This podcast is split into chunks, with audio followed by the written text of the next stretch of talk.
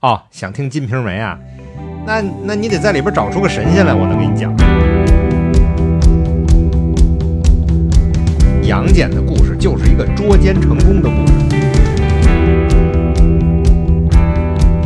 所以说哪吒这小子混起来，连他自个儿都能砍成块儿。Hello，大家好，欢迎大家收听《算什么神仙》。那么上一期呢，因为时间的关系啊，太上老君的这一集没有讲完，这一期咱们接着聊。哎，其实咱们说说的应该不能说历史，咱说这个神仙人物是吧？对呀、哎，所以我刚才就说，你要说他出生年月，这个是有三层概念，你说的是哪一个嘛？嗯，好吧，那我们我我我太容易跑题了，你得拽着我点儿啊，不然我就不定跑到哪儿去了。说回太上老君，这个太上老君在《西游记》里和在《封神榜》里头，它是其实是两套体系，对吧？那有人就说说《封神榜啊》是《西游记》的前传，但是有人就反对说，那《封神榜》成书比《西游记》晚，嗯，关键在于故事。是的，不在于成书，成书是整理出来，那不重要，重要的在于这个故事什么时候来的。所以《封神榜》确实在很多故事内容上都是在《西游记》之前的。这两个《西游记》和《封神榜》，它都是在元元朝的时候就有很多的雏形。元朝之前就有雏形，对，然后在明朝的时候呢，被这些小说家哎，整理一下，对整整理理成书。所以我们很难说到底谁是谁的前传，咱们不说了。但是呢，从这个时间线上，封神的故事哎是靠早前一。些，对，是早一些的。而且《封神榜》这个故事，现在我们看到的《封神榜》也不是原来的《封神榜》，对，武王伐纣的这个故事，以前啊，这它个叫什么？武王伐纣平话。哎，是吧对，，整个跟咱们现在看到《封神榜》的结局都是不一样的，嗯主角都不一样。咱这么说吧，殷郊是主角，本来他应该是个正面人物，对，哎不说了，那等以后讲《封神榜》的时候再跟您讲。那先说这个太上老君，太上老君在呃《西游记》里边的这个位置就非常的特殊，你有没有发现啊？特殊到什么程度？他其实是一个道教始祖，那他整个天庭就是道教的体系嘛，用的道教体系。但是他为什么不是天庭里最大的那个人呢？他不是最高的行政长官。对，行但政长官是玉帝。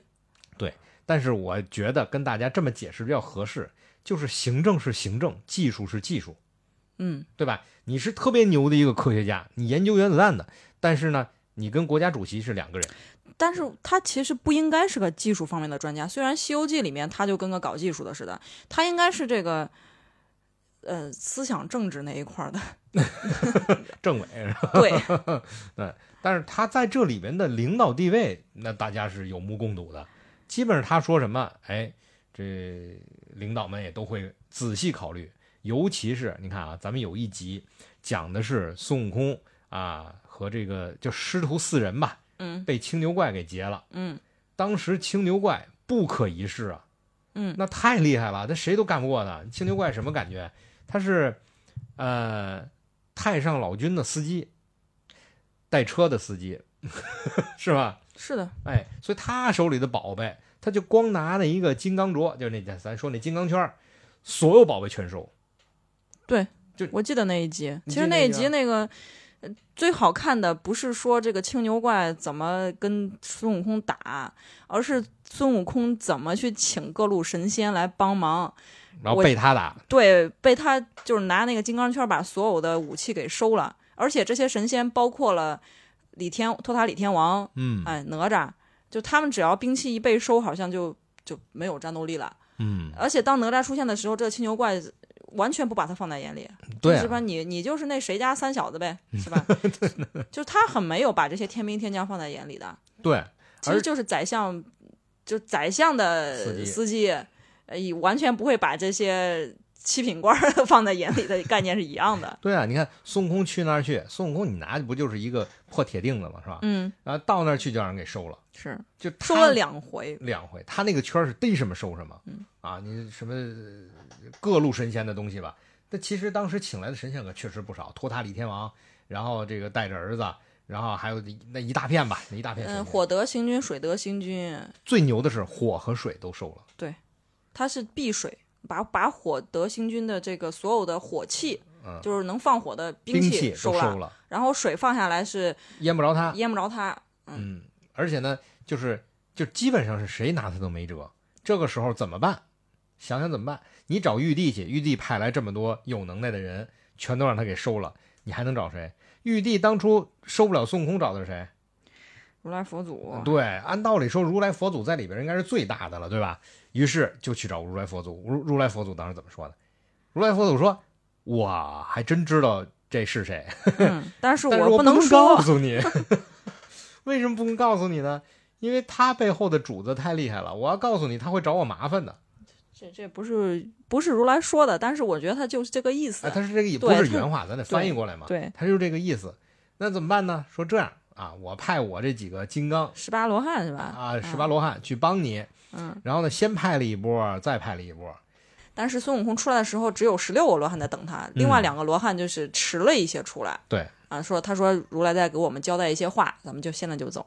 嗯他们带的是叫金丹砂，啊嗯，还那个金丹砂据说是放在地上，自己能长，对，就能长出一座小山，能把你埋在金里山面呀，这对可是金山。嗯虽然那个玉帝说的是个杀人武器，对，就能把你埋里，你动不了，啊，对一下就把你制住了。对，嗯，但是呢，走到那儿，人家拿那金刚镯就一下子把这十八座金山给收了。嗯收了之后，这孙悟空就傻眼了嘛。嗯，你如来派的这些救兵就是来送钱的，合着。对，十八座金山啊，嗯，然后这两个就是刚才说迟晚一点出来那两个罗汉就说、啊，这个我们佛祖早就料到了、啊，到这儿呢，我就可以去让你去请老君了。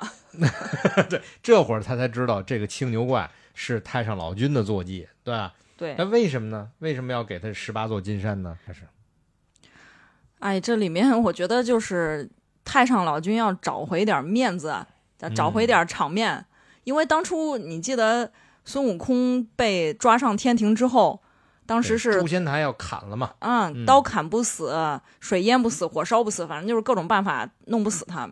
嗯然后当时太上老君就出来出了个主意，说在我的炼丹炉里，我七七四十九天我炼化它，对，因为他说他那个炼丹炉三味真火嘛，是吧？就是的什么都能烧化不是了不是普通的火。嗯而且当时老君他还有一个私心，嗯就是孙悟空他在大闹蟠桃会的时候，是先把他丹炉里的丹都给偷吃了，对，哎，对，你还记得当时 偷吃他仙丹的时候，太上老君去哪儿了吗？哪儿去了？太上老君跟燃灯古佛在楼上讲这个哦讲法，对对，燃灯古佛当时没在，所以这块儿也很有意思。这块儿倒是燃灯古佛呢，还是燃灯道人呢？其实这块儿也也说不太清楚，应该是燃灯道人，因为他是这都是道教的嘛。哎，这个燃灯道人说起来就跟咱们上次讲这个呃《封神演义》里边讲哪吒砍他爹的那段儿，他爹最后被燃灯道人救了，哎，就是那个人。你能把题跑回来吗？啊，好吧。 然后后来他就把仙丹都给吃了。嗯，好，你接着说。反正他就跟在仙丹吃了之后，他希望能通过这个炼炼化孙悟空，把那些丹再给炼出来。但是是适得其反的就是老孙他学过道，啊，嗯，他学过道，学过他周 易，知道五行八卦是吧？知道方位，所以你知道这个方位，跑一小题啊。方位这一块儿，说乾坎艮震巽离坤兑是吧？这是咱们这个八卦里头有八个卦象。对，我说的这个顺序，你看啊，乾和坤应该是对着的。嗯，但是我说的这个卦象，乾和坤之间只隔了一个方位，是几乎挨着的。知道为什么吗？为什么呀？因为乾坤对着一个天一个地，那个卦象叫先天八卦你是不是又开始跑题了？啊。对，好吧，我我就再说一句啊，我说的这个是后天八卦啊。 哎，好，你接着说。嗯老君这个炼丹炉就叫八卦炉，嗯，孙猴子他因为学过点儿这种道学的八卦的呃这周知识，嗯啊、他就火钻烧的难受嘛。对嗯他在这个他钻到这个巽宫的位置下面，嗯啊、学过点儿五行八卦的都知道，巽对应风，嗯有风就没火，但是这个风搅起来烟大，嗯把他这个眼睛就给熏红了，他熏这个眼睛熏的。熏的就直流眼泪，什么都看不见。一睁眼是红 的。对，就火眼金睛就是从这儿来的。他看不见之后呢，他就在喜马拉雅上收听谦儿哥讲算什么神仙，就好吧，就谢谢 知道后面的剧情。哎，你这个题跑的这我非常开心啊！ 他应该直接去砍挂位，是不是？直接找水就完了，还找什么风 啊？七七四十九天过去之后，嗯老君是没有如愿，因为孙悟空这个练了火眼金睛，嗯，出来之后更厉害了对开更厉挂害了。嗯， 然后才是才是玉帝请如来佛祖的那段儿。对，如来佛就上来二话没说就把他压到五行山下了。嗯，其实你能看得出来，玉帝包括太上老君他们本来是想想要弄死他。想对想要孙猴的命的。嗯，那请如来佛也本意是想让他呃帮弄死忙这哦弄个他算对了，。嗯但是如来佛呢，他就是他自作主张的把孙悟空给收判了了。嗯个五百年的有期徒刑，对，而其实且让对方都没来得 及说什么，对就他他走把了，对回去他安天直大接会了。对对，他直接给这个定定罪量刑了。嗯所以就是太上老君在这儿，一是他也没杀成孙悟空，但也没弄回来。对对，他就非常非常在这儿失了面子。他本来他跟如来佛应该是至少是平起平坐的位子，对因为嗯一个是道家的掌门人，一个是佛家的掌门人。嗯，所以在这儿，如来佛，我觉得啊，我理解就是，如来佛也知道这个老君不会轻易就让这个事儿过去，心里在闹着别扭，嗯，所以呢，我就借着这茬儿给你送十八座金山。对你看前面那事儿咱就不提了。对，哎那我也就是相当于给你赔个礼，道个歉，就这么着吧。对，其实这里边就很呃很有意思啊，咱往回倒着说一点儿，啊嗯，就是当初啊、呃道家为什么想让孙悟空死，是因为那会儿啊，咱咱说起来又变成儒道之争了啊，不是什么呀，佛道之争了。这个佛教想要进中原地区，但是呢，中原地区有道教了，所以大概其大家有一个共通的理念，就是你不能主动上我这儿来抢地盘儿，嗯但是呢，没你礼貌。哎，没礼貌。 你那儿要是有人到我这儿来取经，我也不我也不能不给呀、对我对也有礼貌。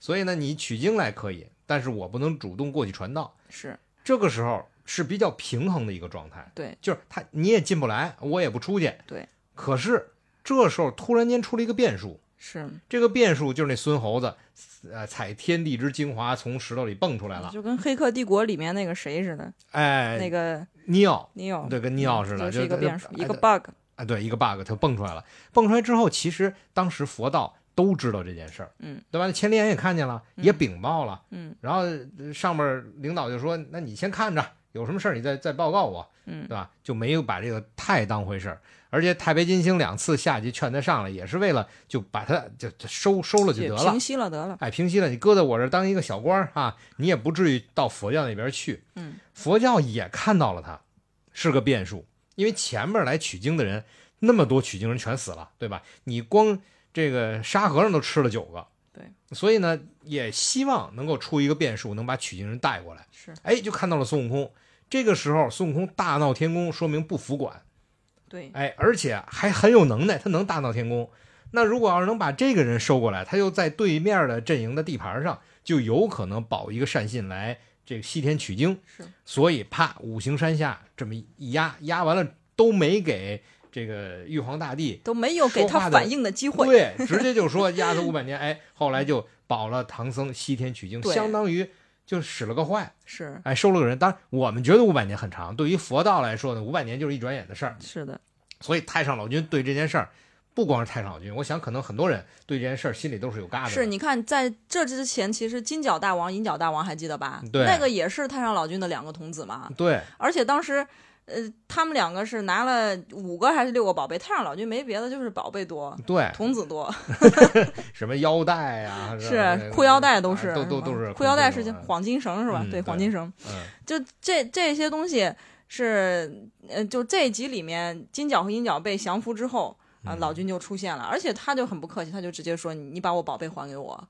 对。”嗯，哎，我就说他很有意思啊！你看，呃，太上老君在《西游记》里出现的时候都很不客气，因为他那个地位在那啊，儿，他地位在那儿呢。你看出来直接，哎，把我宝贝还我，嗯是吧？老两个孙还说：“你你看，你们家人没没看好，我得就给你让让玉帝给你治罪。嗯，那个太白金星不是太白金星，太上老君君嗯对老君太君太 太君太上老君 啊，搜 嘎，太上老君他是不在乎这个的，他说：“哎呀，这个妖怪这也不是我放的，这是观音菩萨跟我借的，他就是要在我这儿借两个童子试试你们的真心。呃对，就是人算你一劫，是哎，我还算算干了好事儿呢。这是你们领导安排的，有事儿找你们领导去，跟我啊对没关系。宝贝还给我，拜拜。对你不说谢谢，我告诉你，都是我给你面子，就是，特别火。而且你看当时这个青牛这一集，那也把是他啊的坐骑领走也是啊，连句对不起都不说，对，牛极了。你能，你能，其实你能感觉到，就是，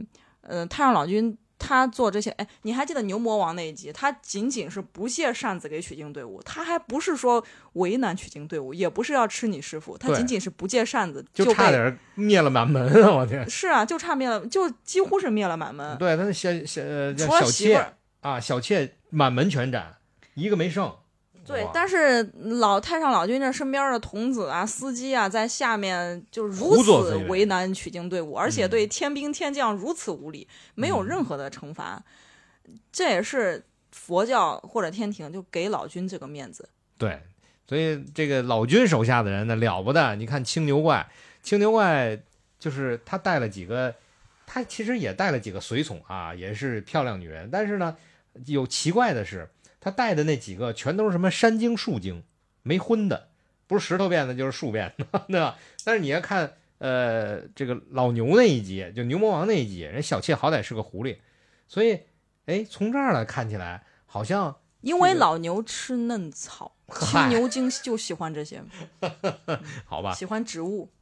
好吧，反正说起来呢，你会觉得就是青牛这一集的青牛也感觉比较清心寡欲，就是有那种领导的范儿，嗯，对吧？就那嗨因为，他多大是事他儿啊！跟着是级别比较高的领导，吃过见过的，对对对，他不是特别在意这这这些乱七八糟的事。而且你你能你能明显在这个《西游记这》这几集里面感觉到，就是它跟《封神》不一样，《西游记》里面神仙打架，呃，比较体面，嗯它不像《封神演义》里面神仙打架就是一种你死我活，赢者通吃，对，只有一个 BOSS，你其他的就是不，那你得这么说，啊要么归顺，要么死。对，因为什么呀？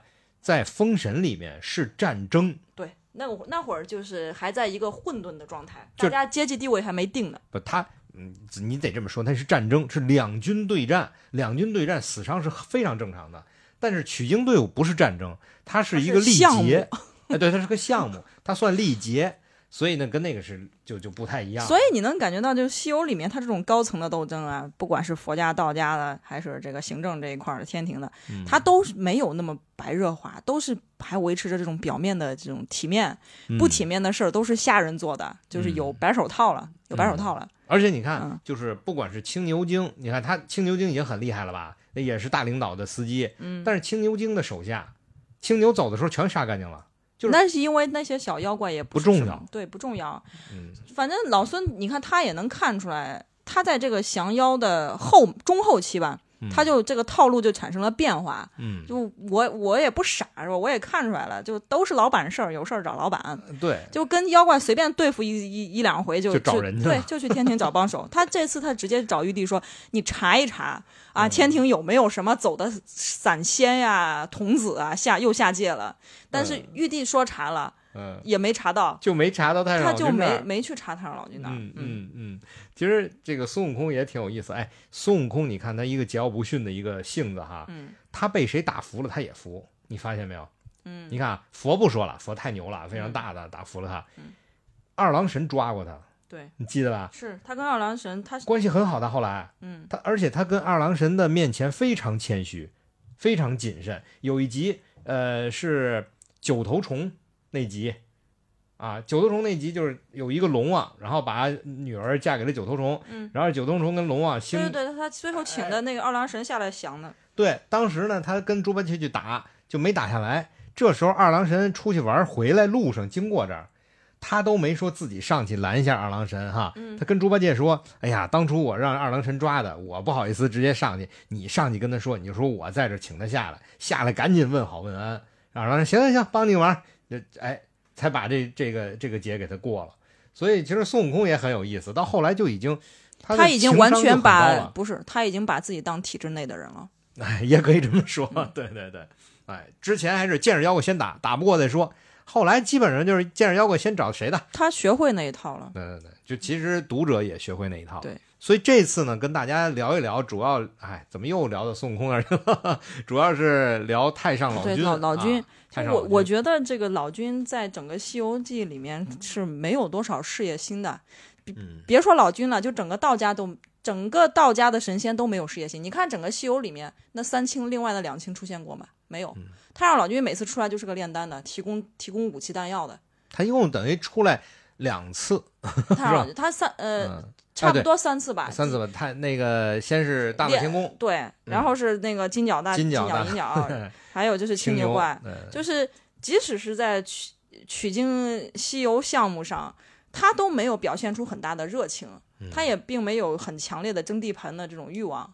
对你得这么说，练道本身就是要清净无为，你不能说的上来他还很能打，他是个先锋官的，不可能的事情，对吧？那是他这级别不会再出手了。啊对，嗯但是他他做的这个东西很厉害，武器很厉害。就这块儿就说起来，你看过那个聂小倩吗？就是叫看过看过看过《倩女幽魂》。对嗯对，《倩女幽魂》这徐克拍的、啊，徐克当年的作品，我觉得徐克特别牛啊，就是他把这个呃道家、佛家，就是等于是道、佛、鬼、怪，他给你分得很清楚。嗯，嗯然后每个都不一样。你比如说老老，老老其实就是妖嘛。对对，那妖是什么样？鬼，小倩是鬼。对。然后你比如说像这个小和尚是佛，对，然后燕赤霞是道，道哎嗯，然后还有一个人。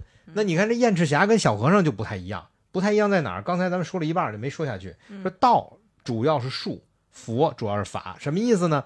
就道讲的是技术，是吧？我不是管我是道具也好，我是贴个符，我是念个咒啊，天罡剑法什么急急如律令啊，啪一下又又飞天吧，又遁地吧，反正你得先哎先拿天书先看一下，念一下。嗯所以呢，遇到什么问题就拿什么技术来解决。嗯但是小和尚不是，小和尚最初的时候连个鬼他都都镇不住，念念经也鬼也就是个头疼而已。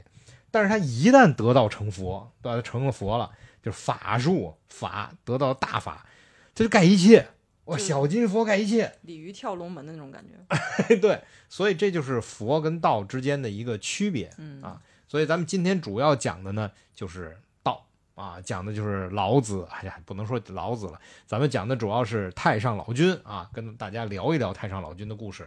那呃，跟太上老君相关的故事还有很多很多，因为道家的内容太多了啊，太庞杂了，这儿咱就不细说了啊、下一期如果有机会的话，还可以咱们可以继续点菜，也可以说我还想听老君的其他其他的什么故事。对，我们也可以把老君在《封神演义》里边的啊一些内容拿出来跟大家讲一讲啊。这样的话，您下回您再看像什么姜子牙呀、像什么杨戬啊这些电影，您心里就有数了。他为什么要对 有这种行为、这种思想，他的背景是什么？哎，咱们看电影的时候就都知道了。好，那因为时间关系啊，今天咱们就讲到这里。咱们下一期记得啊，大家三连啊，咱们该点赞点赞，该关注的关注啊，然后该评论的评论，在评论区里留下您想听什么，下回给您讲。我是阿谦，我是图兰，拜拜。拜拜。